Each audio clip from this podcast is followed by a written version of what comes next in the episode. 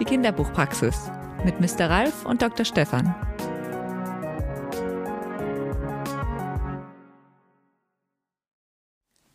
Der hört mir nie zu. Ey, hör mal. Ja, das habe ich doch gerade ins Behandlungszimmer 1 gelegt. Was hast du in Behandlungszimmer 1 gelegt? Ey, hör mal. Was? Ey, hör mal. Ah ja, das habe ich doch vorhin schon gesehen. Ey, hör mal, das ist das erste Buch, was wir nachher noch vorstellen. Ach so, das erste Buch. Ja, da kommen wir auch ganz durcheinander mit von so wem? Titeln. Von wem? Von wem? Von wem? Ey, hör mal. Von Gulreis Sharif. Ach so. Ja, und in, im Behandlungszimmer 2 ist die Geschichte vom kleinen Und. Sag mal, ähm, jetzt kommt's wieder so ein gelbes, gell? Das, das, ey, hör mal, das ist so gelb.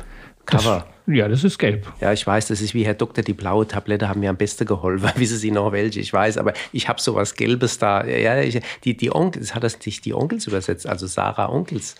Ja, die Maike Blatzheim und die Sarah Onkels, Ah, zwei okay. Übersetzerinnen. Zwei und der, Übersetzerinnen. der Name des Autors könnte eventuell nicht ganz auf die Sprache deuten, aus der es übersetzt ist. Es ist aus dem Norwegischen. Aus dem Norwegischen. erkläre ich nachher, was das Sarah, Aber- Sarah Onkels. Aber apropos okay. Übersetzer, Ja. wieso war in der Kinderbuchpraxis eigentlich noch nie eine Übersetzerin oder ein Übersetzer eingeladen? Da Das stimmt, da hast du recht. völlig recht. Und es gibt so tolle Übersetzer und Übersetzerinnen. Ja, Also- es gibt ja auch beim Deutschen Jugendliteraturpreis einen Sonderpreis für Übersetzer Ja, zum aber Beispiel. hallo. Ja, das wäre eigentlich mal. Einer der großen Namen, da sollten wir gleich einen der großen Namen einrufen, oder? da würde ich mal vorschlagen, Uwe Michael Gutschan. Der Michael. Da können wir aber auch noch über das Thema Lyrik sprechen. Das ist doch Ja, wunderbar. genau, genau, weil da wird ja die Übersetzungskunst so richtig in Nuce sozusagen, wird die ähm, sichtbar. Also wie man da drechseln muss, wie das passen muss. Ja, oder fürs Bilderbuch, wo du so wenig Platz hast. Auch nicht ganz auch einfach, nicht wenn man ganz da einfach. Ach, das lass uns doch mal anrufen. Ja, ja, ja, das wäre gut. Ähm, warte mal, den Michael haben wir doch in der Kartei. Na, da suche ich mal die Nummer gleich raus. Ja, Gutschan.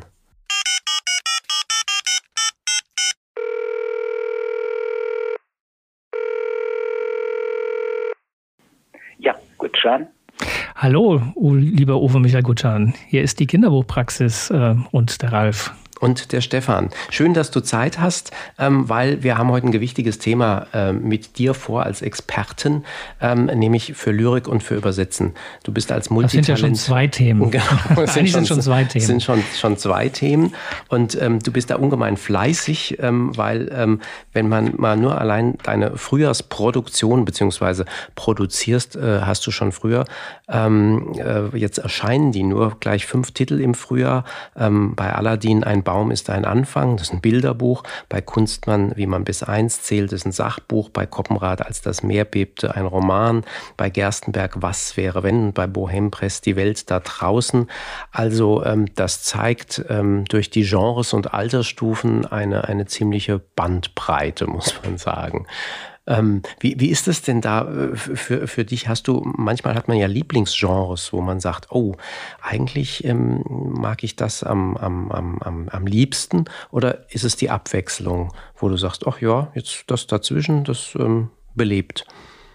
Also am Anfang war es, glaube ich, so, als ich mit dem Übersetzen anfing, dass ich äh, am liebsten Jugendbücher übersetzt habe.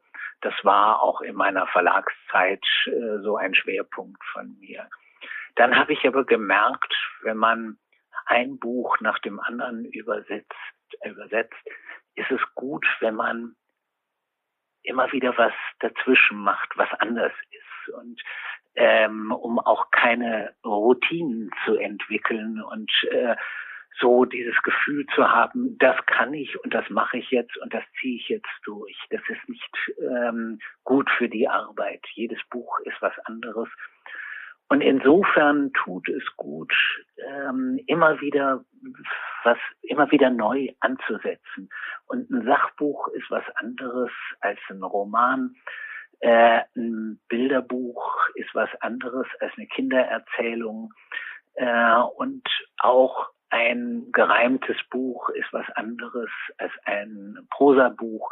Also jedes ist, und so soll es sein, jedes Buch ist eine neue Herausforderung für mich. Aber gibt es dann trotzdem Genres, wo du sagst, ach, da freue ich mich schon ein kleines bisschen mehr, wenn ich wieder ein äh, Bilderbuch, oder? Bilderbuch oder einen Jugendroman oder was in gebundener Sprache übersetzen kann? Ja, also es, es geht natürlich oft auch dahin, dass ich sage, oh, ich freue mich, da kommt ein neues Buch von einem Autor, den ich schon kennengelernt habe, also sagen wir mal kennengelernt habe durch einen äh, Roman, der vorher da war und den ich auch übersetzen durfte. Äh, dann ist die Freude groß, ich lasse mich zunächst mal, wenn Anfragen, die kommen ja, also ich, ich entscheide ja erstmal nicht, ähm, was ich übersetze, sondern die Anfragen kommen ja von dem Verlag. Aber du kannst ablehnen und kannst sagen, ach Genau, nee. da, da, das wollte ich gerade sagen. Äh, und in dem Moment, wo mich ein Buch packt, äh, ähm, wie dieses Kunstmannbuch, äh, wie man bis eins zählt, ähm, das ist so urkomisch ähm, und so faszinierend. Und trotzdem muss man genau aufpassen, wie man diesen Witz ins Deutsche rüberbringt, äh, damit es eben nicht irgendwie äh, bieder klingt. Ganz schnell, wenn man übersetzt und gerade wenn man witzige Sachen versucht zu übersetzen, kriegt es im Deutschen was Biederes. Und das muss äh, weg. Das alles muss man genau überlegen. Wie ist es denn äh, davon von der Zeit her? Also wenn du gerade sagst, wie man bis eins zählt, es ist ja gar nicht viel Text in dem Sinne, aber ähm, alles muss sitzen. Ähm, ich könnte mir das sehr zeitintensiv vorstellen, diese Arbeit daran. Ja, also es gibt beim Bilderbuch einfache Sachen, die hat man in ähm, zwei Tagen übersetzt, dann lässt man sie noch ein bisschen liegen, dann guckt man sie wieder an und sagt, was hast du denn da Dummes gemacht? äh, ähm, so. ähm, aber so ein Buch, das so auf den Punkt hin auch im äh, Original geschrieben mhm. ist, ähm, das muss man jede Seite sozusagen brüten und dann hat man eine Idee und dann geht man an die nächste Doppelseite und versucht wieder äh, das rauszupräsentieren. Und das kann manchmal eine gute Woche dauern, bis man diese äh, zwölf Seiten äh, mit wenig Text, ja, ich meine, in dem Buch sind es ja nur einzelne Zeilen, ähm, aber ähm, oder zwei, drei Zeilen, aber wirklich sehr wenig Text. Ähm, aber ich sage immer, je weniger Text ein Buch hat, desto schwieriger wird es, auf den Punkt zu kommen. Ich erinnere mich an ein Buch, das ich vor vielen, vielen Jahren übersetzt habe. Das war von Chris Raschka, ähm, Hey, ja. Ähm, das hatte 16 Wörter dann denkt man, naja, das, mhm. das hast du ja in einer Stunde übersetzt. Ähm, also wenn man das an einem Roman vergleicht, 16 ja. Wörter, da würde ja, ja. man keine Stunde zu brauchen. Ähm, aber an diesen 16 Wörtern habe ich so oft hin und her montiert, ähm, dass dann auch wieder zwei Tage damit mhm. vergangen waren. Also je kürzer ein, ein Text ist, desto schwieriger wird es übersetzen. Mhm. Je erzählender er ist, desto, desto leichter wird es. Mhm. Ja, ich kann mich noch an das Bilderbuch erinnern. Das war tatsächlich ja nur, waren ja nur kurze Begriffe, eigentlich so Aus, Ausrufe, die dann genau. trotzdem genau. eine Geschichte erzählt haben über die Bilder und diese wenigen ähm, Laute, nennen wir es mal fast, das ähm, ja, nimmt man wahrscheinlich als Leser oder Leserin gar nicht so wirklich wahr, wie viel Arbeit da drin steckt. Aber klar, ähm, im Bilderbuch ist ein Fehler viel sichtbarer als mal ein nicht so schöner Satz in einem 300 Seiten Jugendroman. Ja. Da, das überliest man irgendwie mal, da fällt nichts auf. Aber ein Text, der im Bilderbuch hängt, ist ein deutlich anders. Vor allem im Bilderbuch hast du ja auch nur einen bestimmten Platz. Also wenn du ähm, bei, bei ähm, Ein Baum ist ein Anfang ähm, bei Aladdin von Nicola Davis und äh, Laura Carlin dir anschaust, dann, dann ist ja für den Text ein bestimmter Platz auf der Seite vorgegeben und du darfst den ja nicht verlassen. Also oft ist es ja so, dass man aus dem Englischen ähm, braucht man mehr äh, um es ins Deutsche zu übersetzen, man braucht im Deutschen mehr, mehr Worte. Meistens sind es, weiß nicht, 20 Prozent mehr Text das fängt schon damit an, dass wir so lange Worte haben. Und du kannst ja Worte, Wörter, Quatsch, Stichwörter, äh, Wörter nicht, ähm, nicht trennen im Bilderbuch. Mhm.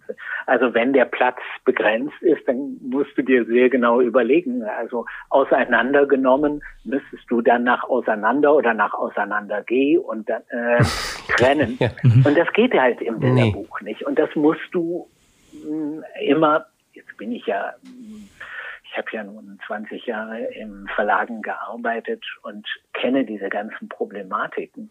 Ähm, Vielleicht können wir an der Stelle noch sagen, du warst ähm, ähm, bei Ravensburger? Bei, bei mehreren Verlagen, bei, genau. Ja, klar. Also fing, fing an bei Arena, äh, bei Arena vier davon. Jahre, dann äh, sehr lange bei Ravensburger, über zehn Jahre. Ja. Äh, und dann zum Schluss sechs Jahre bei Hansa. Mhm. mhm. Und da hast du auch praktisch das Programm ja für Kinder- und Jugendbuch geleitet. Ja, also mhm. auch da die ganz, ganze Bandbreite. Die Bandbreite. Mhm. Wir hatten gerade die, die Länge auseinandergenommen, war ein Beispiel, ja, genau. ähm, oder auseinandergehen, dass man bei G ähm, nicht aufhören kann, ähm, ja, weil der Platz zu Ende ist. Auch selbst, selbst so, äh, so simple Sachen wie auseinandergehen äh, geht, sieht irgendwie im Bilderbuch komisch aus. Nicht? Also ich, deshalb liebe ich immer, wenn im englischen Original äh, die Zeilen lang sind, weil dann kann ich hin und her schieben, dann kann ich ein Wort weiter nach vorne nehmen und so weiter. Äh, das ist einfacher. Aber wenn diese kleinen Fältchen sind, dann kann man kann der Verlag zwar mit der Schriftgröße immer ein bisschen hin und her überlegen, wie er das in, insgesamt macht. Er kann ja nicht äh, auf jeder Seite eine andere Schrift nehmen. äh, aber äh, so, äh, ja, man muss trotzdem immer dieses Original äh, vor Augen haben und immer überlegen, geht das denn da rein? Und dann merkt man, nee, geht nicht. Und in aller Regel, ähm, weil das Englische äh, so viel kürzer und prägnanter Dinge sagen kann und vor allen Dingen diese unglaublich vielen ganz kurzen Wörter hat. Also mhm. drei Buchstaben, vier Buchstaben und so weiter. Wunderbar, kriegt man ganz viel in eine Zeile rein. Ähm, aber im Deutschen ähm, gibt es viel, viel mehr Wörter, die einfach sechs, sieben, zehn oder zwölf Buchstaben haben. Also im Grunde ist das Bilderbuchübersetzen schon ein, ein Übersetzen in engen Grenzen. Das ist, wird vorgegeben durch Platz im, auf der Seite. Jetzt gibt es natürlich noch eine Steigerungsform in meinen Augen. Das ist das Übersetzen von Lyrik oder von gebundener Sprache. Da kommen ja nochmal andere Anforderungen hinzu. Da ist es vielleicht der Platz, aber da ist es natürlich dann auch noch ähm, der Reim, was auch immer. Ähm, wie, wie gehst du denn damit um? Ist das noch eine größere Herausforderung für dich als Übersetzer? Also nochmal äh, ganz kurz ähm, zurück. Das mit dieser mm, bedingten äh, Übersetzung, also die, die bedingt, dass man sich auch an die äh, Textlänge und so weiter, an der Textlänge orientiert, äh, das ist eine Schwierigkeit, aber das Wichtige ist, dass man das nicht spüren darf. Also im Text, wenn, wenn die Eltern oder die, ja, die Eltern das vorlesen, äh, dann darf nicht spürbar sein, dass da jemand was getrickst hat. Ähm, denn der Text muss genauso fließen wie ähm, im Original. Sonst ist es einfach mhm. eine schlechte mhm. Übersetzung. Und genauso ist das natürlich bei ähm, der bei den gereimten Texten. Äh, gereimte Texte äh, müssen ja alles irgendwie wiedergeben, was das Original will. Das bedeutet nicht, dass ich Wort für Wort und jede, jedes kleine Detail äh, wiedergeben kann. Ähm, aber es muss alles da sein, was natürlich auch da vom Bild geprägt wird. Denn wenn ich etwas ein, einfach irgendetwas anderes sage, weil es schön reimt, ähm, und das stimmt aber mit dem Bild überhaupt nicht überein, dann ist es natürlich Quatsch, was ich äh, mhm. arbeite. Ähm, das heißt, da bin ich natürlich immer auch ganz stark an das Bild gebunden ähm, und muss eben die Reime, Reimwörter finden, ähm, Wie schwer ist das, diese richtigen Reimwörter zu finden? Naja, mir, mir fällt es nicht so schwer. Mhm. das kommt vielleicht dadurch, dass ich ja selber auch von der Lyrik her komme, mhm. von der ursprünglich von der Erwachsenenlyrik, wo wenig gereimt wird, äh, aber wo doch eine rhythmisierte Sprache äh, schon da ist, die auch nicht beliebig sich ergießen kann, die auch eine gewisse Reduziertheit hat und mich dann einfach ähm, über viele, viele ähm, Jahrzehnte äh, mit der Kinderlyrik beschäftigt habe. Aber ohne auf ein Reimlexikon oder sowas gibt es ja inzwischen auch zurückgreifen ja. zu müssen. Also, äh, also das Reimlexikon, äh, das liegt schon immer mhm. da.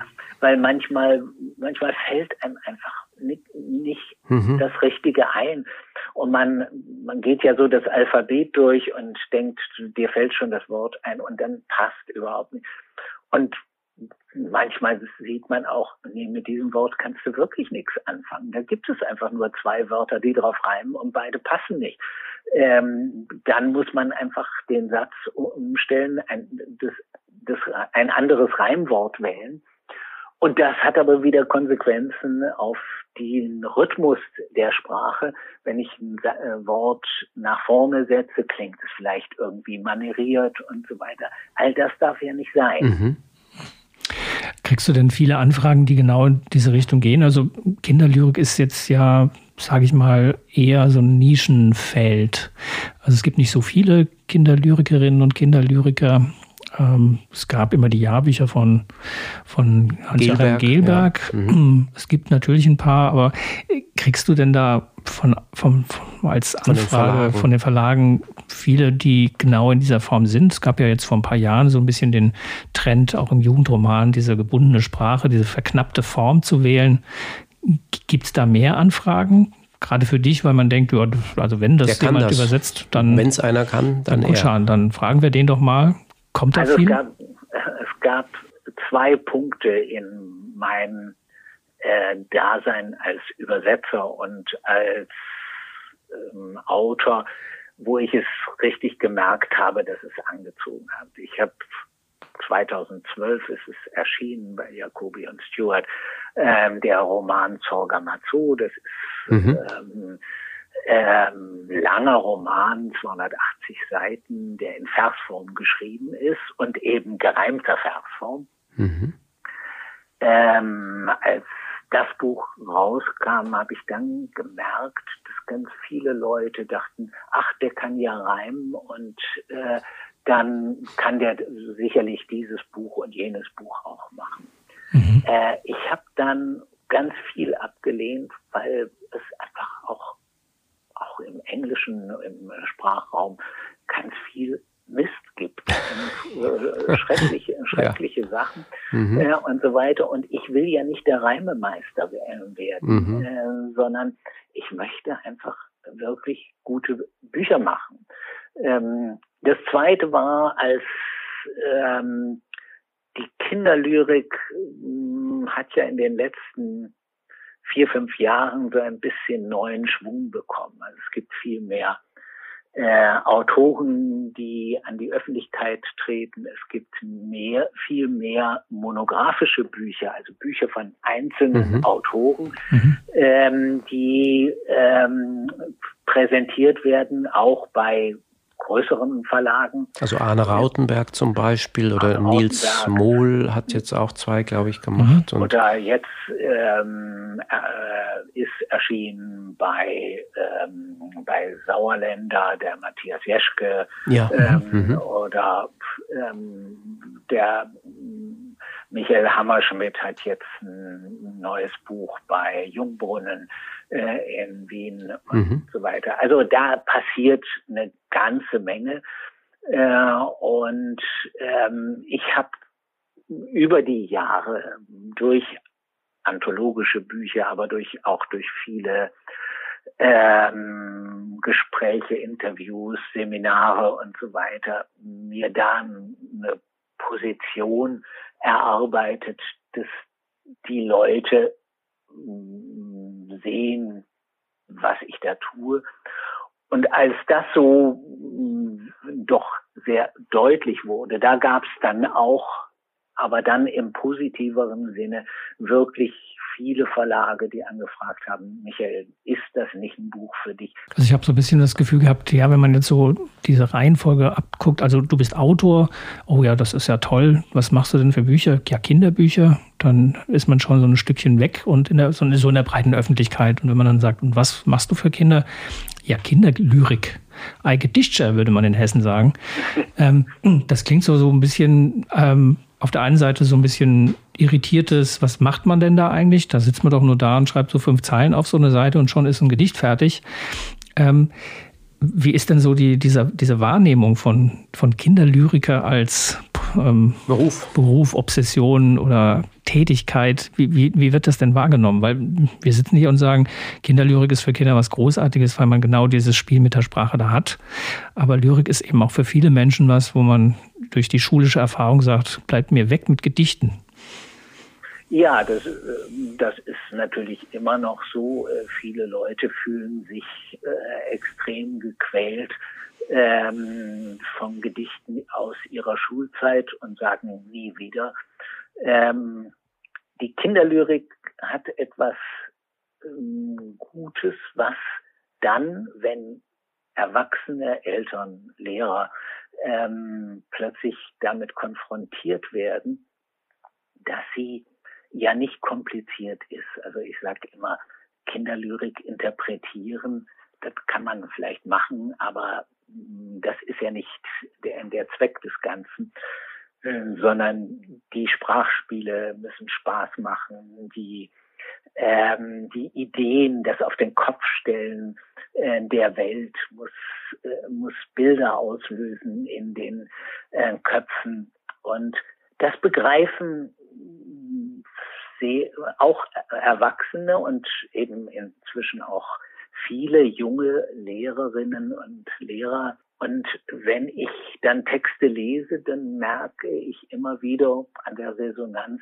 ach, ich wusste gar nicht, dass das so schön ist äh, und so viel Spaß macht. Ähm, also Kinder rein. Leute eben immer, immer, ja. immer irgendeine Vorstellung von Lyrik haben. Das hat ja nichts damit zu tun, dass ähm, die Kinderlyrik simpel sei. Das, das ist ja Quatsch. Ähm, die ist äh, hochkomplex ähm, in ihrer kurzen Form mhm. ähm, und nur sie liest sich auf unterschiedlichen Ebenen. Ich kann in vielen Gedichten für Erwachsene noch etwas anderes erkennen, als was Kinder erkennen können und müssen. Ja. Ich greife gerne auf, ich greife auch gerne auf ähm, ganz klassische, äh, also ganz klassische äh, Dinge äh, zurück, also äh, auf Gedichtformen wie Dunkel war es, der Mond schien helle. Jetzt hast du gerade gesagt, dass du quasi inhaltlich schon auf das eine oder andere zurückgreifst oder aufgreifst und dann weiter spinnst oder eine Idee aufnimmst.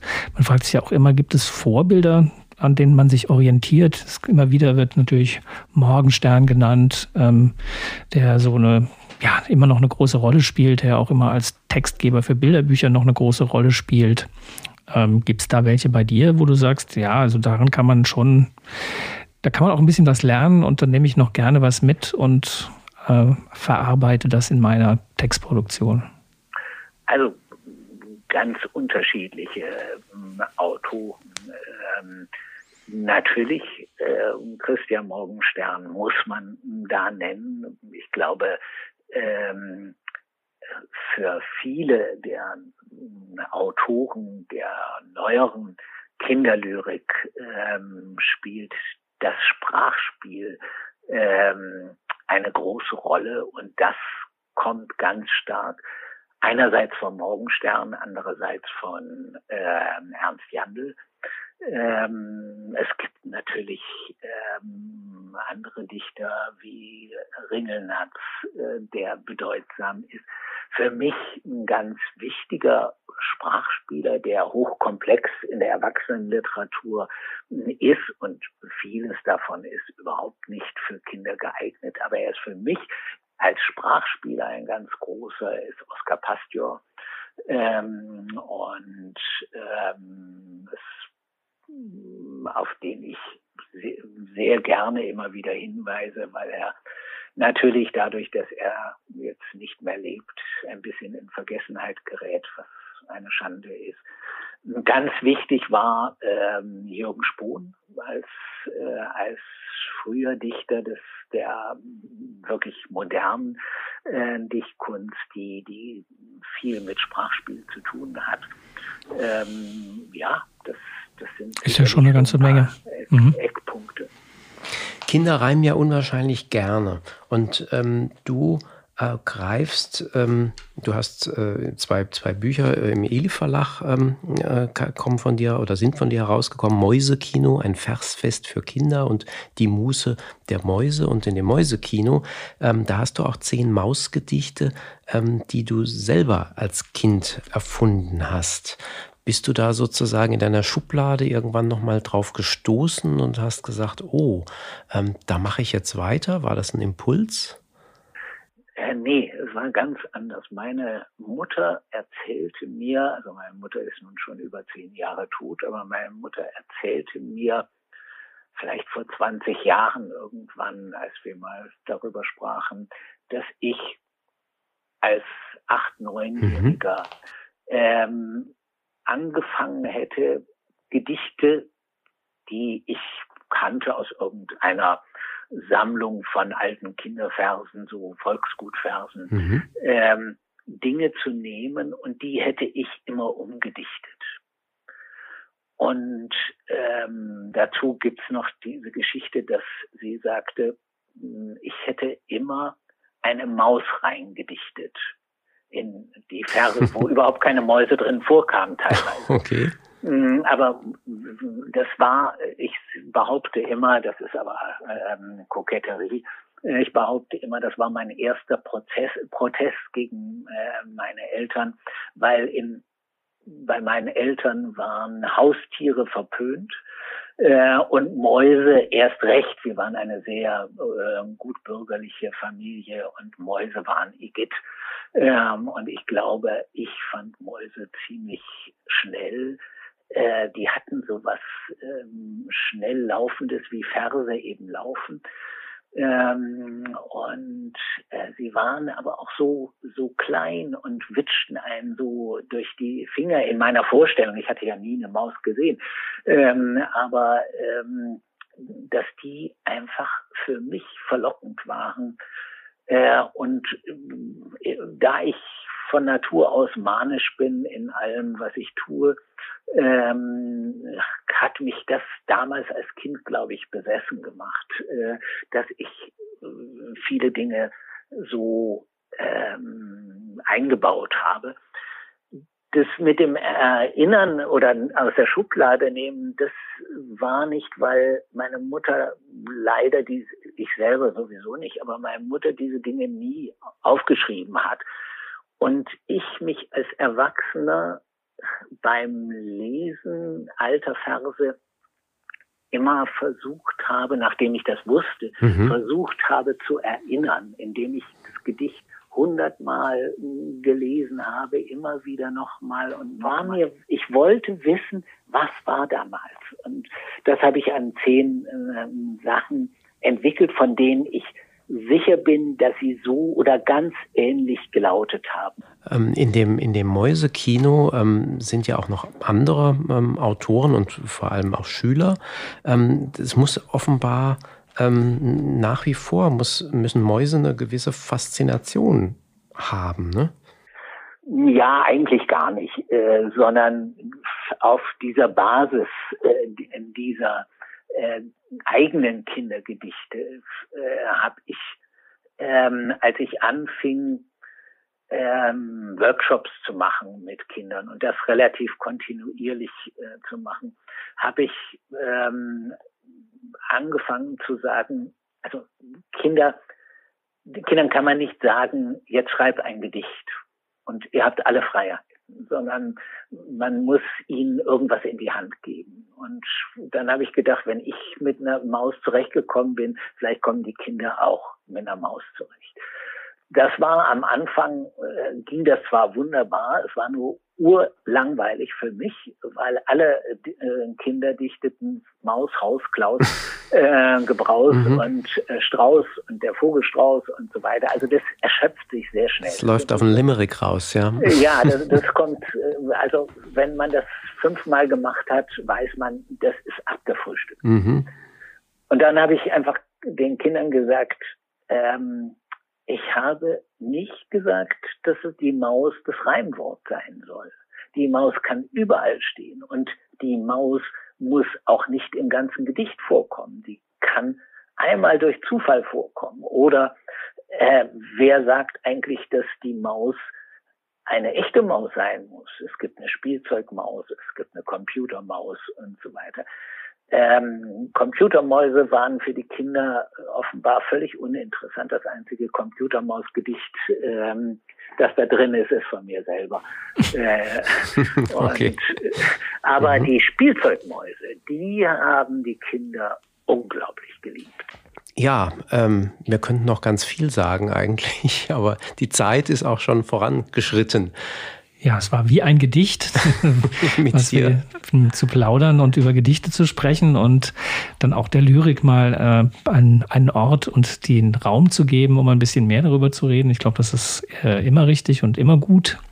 Kommt sonst auch äh, eher ja, weniger vor, obwohl du gesagt hast, in den letzten Jahren mehr und mehr äh, Titel erschienen sind und man wieder ich mehr glaube, es ist wieder eine größere Offenheit. Ja, ja das glaube ich schon. Ja, also man merkt es auch ähm, in den Schulen, also das jetzt anfängt, auch bei den Schulbuchverlagen, dass sie neue ähm, neue Gedichte aufnehmen äh, und ähm, so, also ein Arne Rautenberg ähm, kommt eben inzwischen in vielen ähm, Schulbüchern auch vor. Auch von mir gibt's äh, gibt's Sachen in Schulbüchern.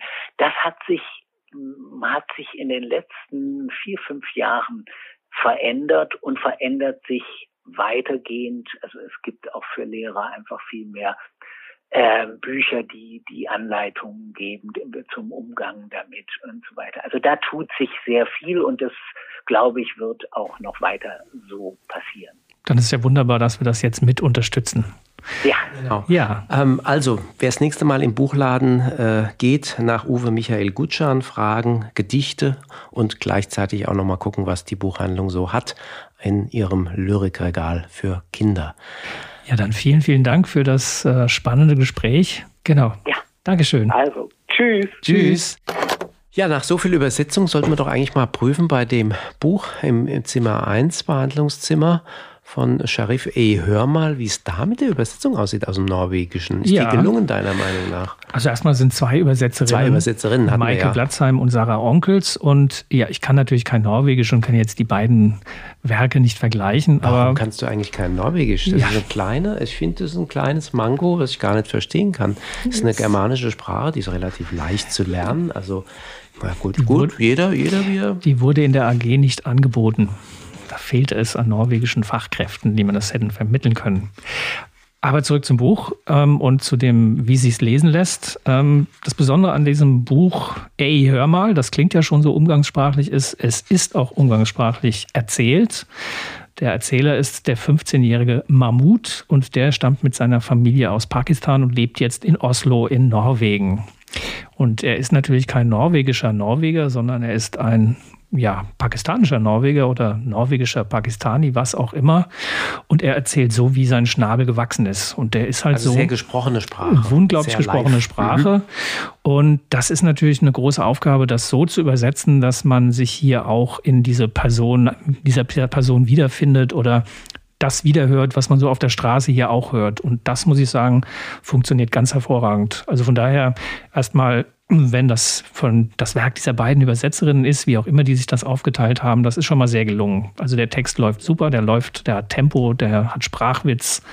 Ähm, da gibt es überhaupt nichts zu meckern. Mhm. Und worum geht es denn? Kurz erzählen, worum es geht. Kurz erzählen. Es geht eben um den Mammut mit seiner Familie. 16 Jahre der ja fast 16 und der erlebt jetzt die Sommerferien und in diesen Sommerferien kommt der Onkel G aus Pakistan zu Besuch und ja, ähm, Mammut zeigt ihm eben Oslo und zeigt ihm eben Norwegen. Und in diese, ja, so große Idylle ist es nicht. Der Onkel sitzt auch gerne mal vom, im Wohnzimmer vorm Fernseher, guckt stundenlang Cricket, trinkt Sprite und ähm, fühlt sich wieder so ein bisschen zu Hause, merkt aber, dieses Leben in Norwegen hat doch so seine positiven Seiten. Da ist alles so schön ordentlich und aufgeräumt und alles funktioniert gut, ganz anders als in Pakistan. Um, und ja, es gibt noch den Bruder Ali, und da tut sich halt eine ganze Menge. Ich möchte jetzt aber auch die Pointe nicht verraten, ähm, denn der fühlt sich so gar nicht wohl. Der sitzt gerne, das, der jüngere Bruder, der sitzt gerne noch an seinem Tablet, guckt sich Tanzvideos an oder My Little Pony oder Dinge, die man eigentlich als Junge gar nicht so tun muss oder sollte, zumindest nicht in den Augen von seinem größeren Bruder und schon gar nicht in den Augen sein des Vaters. Ja, und aus diesem Konflikt entwickelt sich dann auch diese Geschichte und da kommen so, äh, ja, kommen so Vorbilder und äh, Ansichten über, wie müssen Jungs denn sein, zusammen.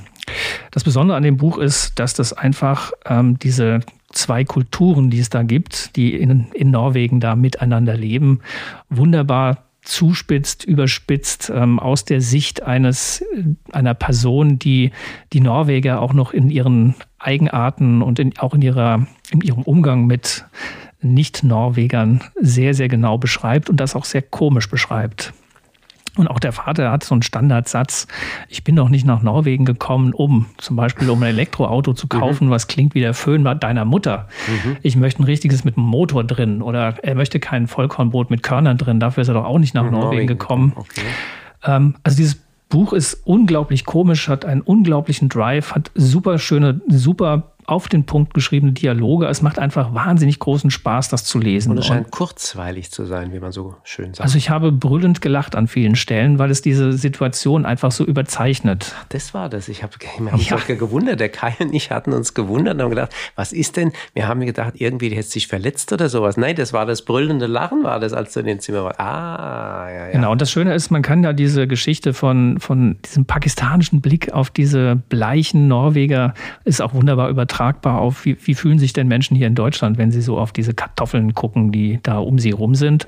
Und das kann dieses Buch wunderbar. Mhm. Man erfährt auch ein bisschen was über die norwegische Politik, vor allem über die Landeschefin, die kommt dann nicht so gut weg, weil das schildert ja alles sehr genau. Also es ist ein Buch, was einfach wahnsinnig viel Spaß macht und unglaublich nah dran ist am Hier und Jetzt und am Leben, wenn man mal sehen will, wie so Kulturen aufeinandertreffen und wie man das doch irgendwie positiv wenden kann. Also macht großen Spaß. mal erschienen in beim Arktis Verlag. Arktis Verlag. Genau. Und der Hamburg. Autor heißt Gulreis Sharif, ist mhm. in Oslo geboren und ist Lehrer. Wunderbar. Also hat mir wirklich riesengroßen Spaß gemacht, muss ich sagen. Ja, nebendran äh, liegt die Geschichte vom kleinen Und. Ähm, das ist ein wunderbares, ist ein Kinderbuch, ähm, das man vorlesen kann, aber auch selbst lesen kann. Ähm, von Franz Fühlmann, Klassiker, 1984 schon verstorben. Und das ist eigentlich eine Parabel, die Jackie gleich jetzt sehr, sehr schön illustriert hat. Ähm, ich lese mal den ersten Satz. Es war einmal ein langer, langer Satz. Darin kam schrecklich viel uns vor, und weil der Satz so lang war, konnten die Wörter gar nicht richtig aufeinander aufpassen, und so lief ein und aus dem Satz heraus und legte sich in die Sonne und ließ sich bescheinen. Also wir haben sofort ein Bild, was Jackie gleich dann auch ins Bild fasst, und dieses kleine und, diese drei Buchstaben also, die ähm, suchen sozusagen dann jetzt im kommenden Anschluss. Und ähm, dann kann man sich vorstellen, wenn es auf ein großes H, ein einsames großes H trifft, was dann daraus wird, ähm, oder äh, ein, ein großes M auf zwei Beinen daher gewackelt kommt, äh, was dann mit dem und passiert. Und ähm, es sucht also nach Anschluss und äh, bis es dann ganz zum Schluss ähm, tatsächlich ähm, den richtigen Anschluss gefunden hat, da ist äh, sprachlich einiges passiert.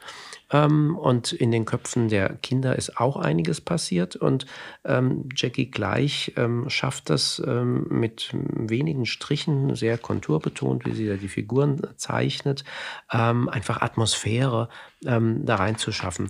Und das Ganze ist so, finde ich, rund, dass es zeigt, was ein, ein großartiger ähm, älterer Text, ähm, dass der eigentlich nicht veraltet, sondern im Gegenteil, ähm, der ist sozusagen zeitlos. Der hat einfach eine wirklich zeitlose Schönheit.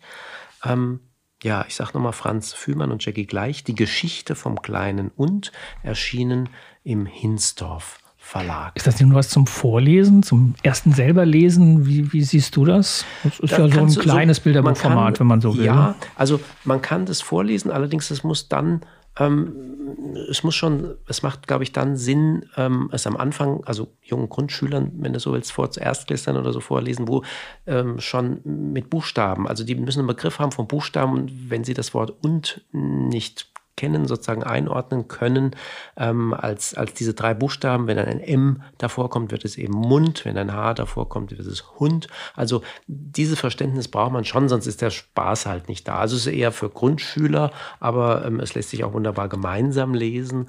Und ähm, ja, es, es, es hat auch nichts, sage ich mal, es hat überhaupt nichts Kindliches, ähm, mhm. sondern es ist, ähm, es hat, es hat, sag, wie sage ich das, einen inneren Anspruch der ähm, sich durch die ganze Geschichte zieht, ähm, der es nie, ähm, ja, also für, für Kinder sozusagen, der reduziert das nicht für Kinder, sondern ähm, das kann Erwachsene genauso ähm, lesen.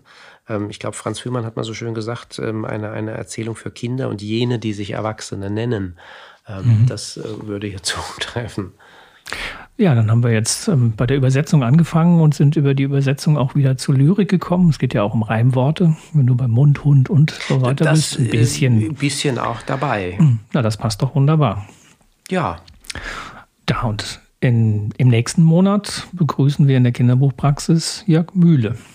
Da sind wir mal wieder beim Thema Illustration unterwegs. Der ein ganz tolles ähm, Erstlesebuch ähm, jetzt äh, gemacht hat Zweitlesebuch, Erstlesebuch. Also für, für ganz junge Leser mit seinen großartigen Illustrationen. Ja. Genau. Und, und wer für die, die ihn nicht kennen, ist es natürlich der ähm, mit den Hasen, die gekrault werden müssen. Die kleinen Hasen. Da kennt ihn sicher jeder von den Hörerinnen und Hörern. Nur noch, nur noch kurz die Ohren kraulen. Und da gibt es ja noch mehrere Bände von. Aber ja, da sprechen genau, wir beim nächsten Mal drüber. drüber. Und wer noch mehr über die Kinderbuchpraxis erfahren will, findet sie auch auf Instagram unter Kinderbuchpraxis. Und natürlich auch freuen wir uns über Zuschriften oder Fragen, die wir beantworten können, über kinderbuchpraxis.mvb-online.de.